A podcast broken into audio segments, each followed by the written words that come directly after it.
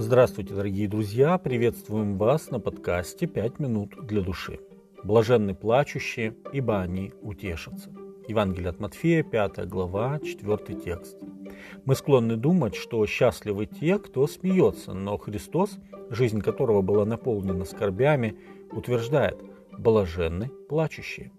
В связи с этим утверждением Иисуса нужно отметить, что глагол «пенфео», от которого происходит причастие пенфунтес, переведенное в нашей Библии как «плачущие», в греческом тексте несет очень сильное значение. Это слово означает самую глубокую скорбь, например, скорбь по умершему или страстное горевание по любимому человеку. В Септуагинте, греческом переводе Ветхого Завета, это слово описывает печаль Иакова, когда ему сказали, что его сын Иосиф был убит диким зверем. Бытие, 37 глава, 34 текст. Эту скорбь можно определить как печаль, которую нельзя скрыть от людей. Это не только печаль, которая причиняет боль сердцу, это печаль, которая вызывает глубокое сокрушение и желание самому пережить то, что пережил близкий человек. Эта печаль как бы противопоставляется другому греческому слову «люпео», также обозначающему печаль, но в более общем значении, как, например, в тексте Матфея 14.9, где тетрарх Галилеи Ирод Антипа опечалился из-за своего неразумного обещания, которое повлекло смерть Иоанна Крестителя. Это была греховная печаль, которая является врагом блаженства. Мирская печаль, как безнадежная меланхолия, и неутешная печаль о земном, о нарушенных планах и земных потерях. Как если бы человек сожалел больше не о потерянной руке, а о дорогих часах, которые были на ней. Согласитесь, что это даже звучит невообразимо. Скорбь, о которой говорит Иисус, это прежде всего плач покаяния о своих собственных грехах. Это благочестивая печаль, печаль ради Бога, печаль о грехе, с глазами, устремленными на Христа. Очень сильно эту мысль передает Захария. На дом Давида и на жителей Иерусалима изольют дух благодати и умиления, и они воззрят на него, которого пронзили, и будут рыдать о нем, как рыдают об единородном сыне, и скорбеть, как скорбят о первенце. Книга Захарии, 12 глава, 10 текст. Вот к чему приводит нас крест Христов.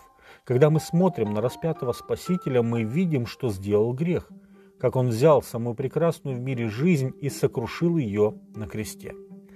Одно из величайших предназначений Христова креста заключается в том, что он открывает нам глаза на ужас нашего греха.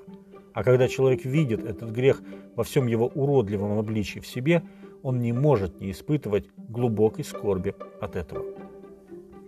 Наш путь с Иисусом начинается с осознания своей греховности. Только признав себя грешниками, мы можем прийти к покаянию. Сильный пример такой скорби о грехе и утешении, подаренного прощением, описан в покаянном псалме Давида. «Сердце чистое сотвори во мне, Боже, и дух правый обнови внутри меня. Не отвергни меня от лица Твоего, и духа Твоего святого не отними от меня. Возврати мне радость спасения Твоего, и духом владычественным утверди меня, ибо жертвы Ты не желаешь.